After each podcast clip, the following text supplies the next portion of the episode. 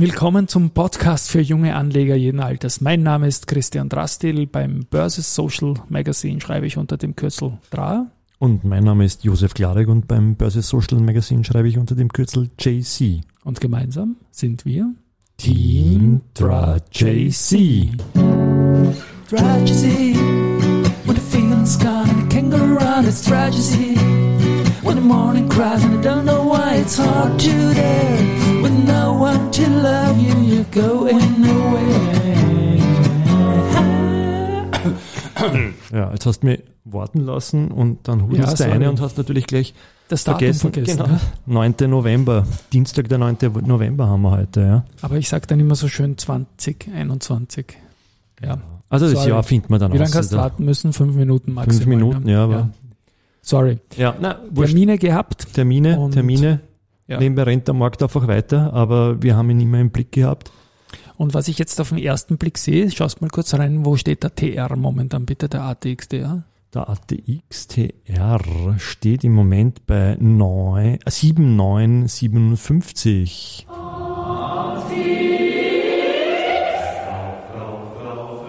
Rauf, rauf, rauf. Da können wir wieder unser Jingle spielen. Also wir sind schon wieder auf Höhen, die wir zumindest im ATXDR noch nie gesehen haben. Ja, war schon stärker. Hoffentlich kriegt das heute heim. Was, der TR war schon stärker? Nein. heute Intraday war er Okay, über, Intraday. knapp über Prozent schon Nein, da habe ich ja nicht aufgepasst, weil ich Ja. Termine gehabt habe, erste Group und so weiter und so Er hat ein fort. bisschen nachgegeben, äh, aber im Gegensatz zu einer anderen oder zwei anderen Aktien, die haben heute seit dem Frühhandel aufgeholt und aufgeholt. Das ist die Wienerberger auf der einen Seite und die AT&S. Okay, Wienerberger hat gute, gute Meldung gegeben, oder? genau. Also Wienerberger habe ich mir jetzt angeschaut. Die sind in der Früh, da war ich noch daheim, mit einer Meldung in die Mailbox gekommen, dass sie äh, ein Rekordergebnis haben in den ersten neun Monaten. Und das Ganze haben sie jetzt den neuen Slogan Wow, ja, World of Wienerberger. Und Den haben Sommer schon natürlich- gesehen, der ist cool. Schaut ja. natürlich fein aus, wenn du in eine Corporate-Aussendung hast, deine Zahlen und schreibst dann, das ist quasi ein Wow. Rekordergebnis in den ersten drei Quartalen 2021 und hast dann das Visual Wow dabei. Ja. Aber das Ergebnis ist einfach wow und ich glaube am wichtigsten ist, dass die Prognose, also die Guidance ist den Anlegern immer am wichtigsten, dass die Prognose jetzt noch einmal erhöht worden ist auf 650 Millionen EBITDA für 2021. Also da wird es im heurigen Jahr noch einmal besser werden und ein EBITDA-Beitrag aus M&E ist auch noch irgendwo in den Raum gestellt. Insofern ist es gut, dass die Aktie da heute sofort reagiert, weil es ist eine kurzfristige Entscheidung, äh, die Guidance zu erhöhen gewesen, offenbar mit der niemand gerechnet hat Mhm. und die auch das Thema noch einmal beeinflusst ein wenig, was wir vor, glaube ich, zwei, drei Folgen gebracht haben, dass die Wienerberger im ATX 5 Rennen ein bisschen zurückgefallen ist und Mhm. mit dem Anstieg, wie viel ist jetzt im Plus? 5 Prozent. jetzt. 5% holt es natürlich wieder ordentlich auf und die Geschichte mit den Banken, mit der BAWAG und vor allem mit der RBI wird wieder mal enger werden.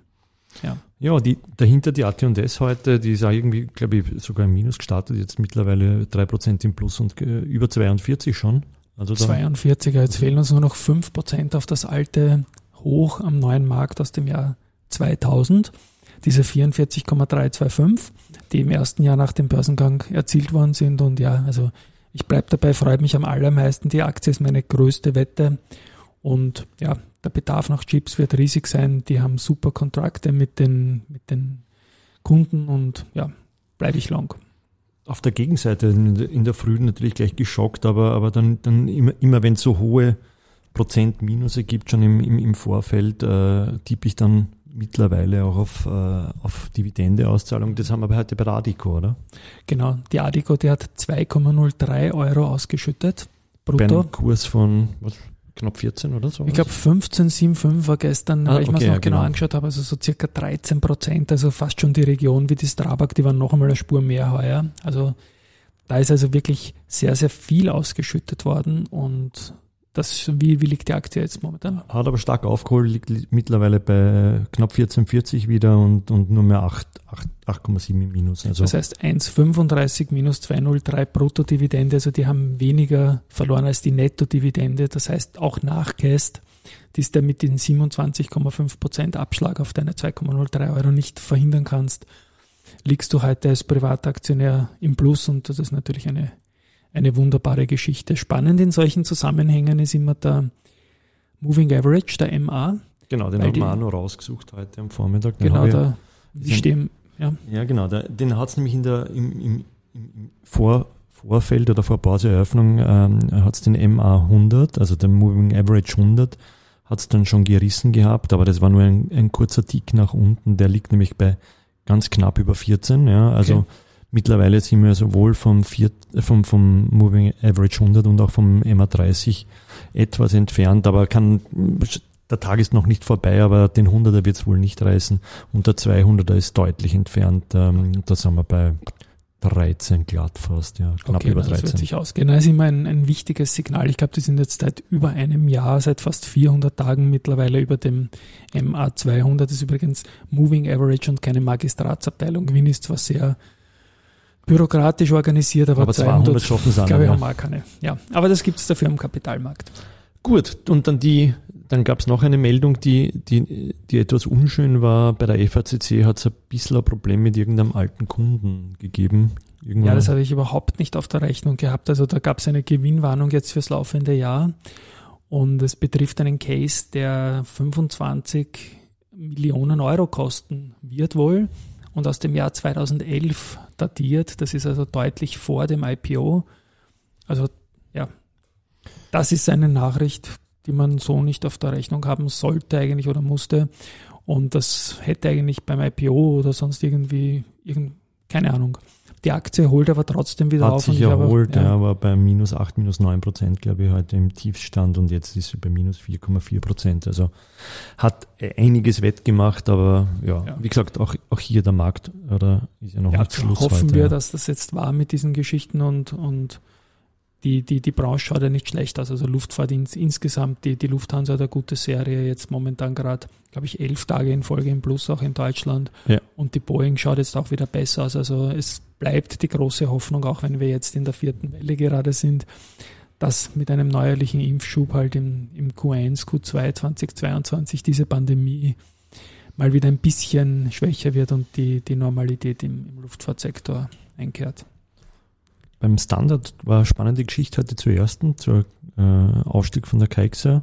Ja. Ähm, Hintergründe, die, die glaube ich so äh, recht kompakt und gut zusammengefasst waren dort. Ja, super Geschichte im Standard. Also du hast mir das geschickt, danke. Es geht da um die, um den Ausstieg der Kaixa natürlich und um das äh, Syndikat, das die Spanier friendly gebildet haben mit den österreichischen Aktionären rund um die Stiftungen der Sparkassen und die erste Privatstiftung und so weiter.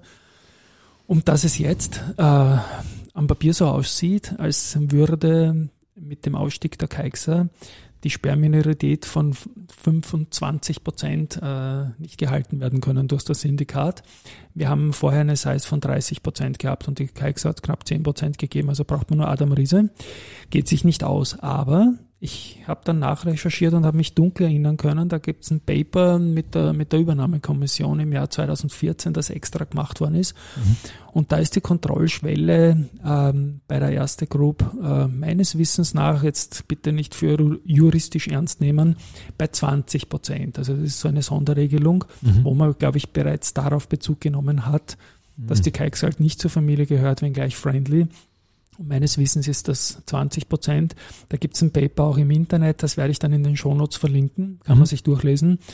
Äh, Ich glaube, es ist jetzt nicht unbedingt der Übernahmecase dadurch, aber freilich die, die Bottomline vom Standardartikel ist natürlich, dass man schauen muss, ob sich jetzt ein, ein meldepflichtiger Investor bei der FMA-Datenbank outet und Mhm. eine neue Size an der erste Group bekannt gibt. Ja, oder irgendwie ein Zeitfenster der nächsten ein, zwei Tage oder was müsste Genau. das passieren, wenn ein größerer jetzt vom Kekser-Paket was genommen hätte. Richtig, Ja. ich glaube spätestens morgen, das war letzte Woche und dann wird man ja sehen. Ich persönlich glaube jetzt nicht, dass wir da was Meldepflichtiges sehen werden, sondern dass es eher breit gestreut ist. Wir werden es beobachten, oder?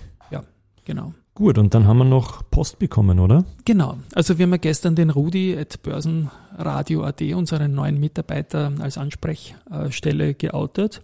Und gestern am Abend ist prompt noch was gekommen. A message to you, Rudy. Und zwar war es ja gestern so, dass die Föstalpine Tagessieger im ATX und ATXDR war. Und da kommt schon wieder die nächste Message an Rudi. Na gut, das war jetzt live und nicht geplant. Ähm, ja, gestern war Föstalpine Tagessieger, auch die AMAG war irrsinnig stark, so irgendein so Oberösterreich-Schwerpunkt oder was auch immer. Nein, Es war so, dass die Amerikaner ein, ein Infrastrukturinvestitionsprogramm geoutet haben, was vor allem die Stallnachfrage äh, ordentlich boosten kann. Okay. Und so war es, dass Ja. die Föstalpine da quasi als weltweit führender Hersteller von Weichen einfach die Marktposition hat, auch in Nordamerika. Die haben ein Corpus Christi, das war nicht immer positiv konnektiert, aber Nein, jetzt immer, ja. spielt sie sich gut rein, da gut aufgestellt sind und es kann schon sein, dass die mit Investitionen in die Eisenbahninfrastruktur da profitieren können. Ja, und bei der AMAG ist es auch so, dass die zu 20 Prozent an einer großen nordamerikanischen Aluminiumhütte beteiligt sind Mhm. und auch da ein Profitär sein können. Also AMAG natürlich nicht im ATX, aber ATX Prime und Föstalpine war gestern Tagesgewinner im ATX. Heute gibt's, glaube ich, am Vormittag gab es dann eine kleine Korrektur, aber nicht wirklich. Also das ist schon eine gute Nachricht für die beiden Equities Ja, gewesen. Föst ist unwesentlich, also 0 0,44 Schwäche und die Ja. AMAG ist ein- 1,3 hinten. Genau, also Ja. dann kann ich mich nur bedanken an den, den Leser, der die Nachfrage geschickt hat und unseren Rudi at boersenradio.at. Ich spiele es nochmal ab, weil es mir so gut gefällt. A message to you. Ist natürlich für alle möglich und ja, und erwähnen möchte man auch noch, dass die November Podcasts presented bei der Rosinger Group sind.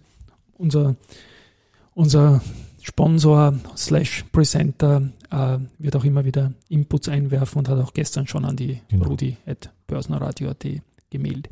Danke an dieser Stelle. Ja, Ja, ich glaube, das war's kompakt. das war's kompakt. Wir sagen zum Schluss immer so ja oder ja oder ja, Markt. oder eh, oder. Auf jeden ja. Fall sage ich jetzt Baba und. Okay. Ciao. Schönen Tag noch. Ciao.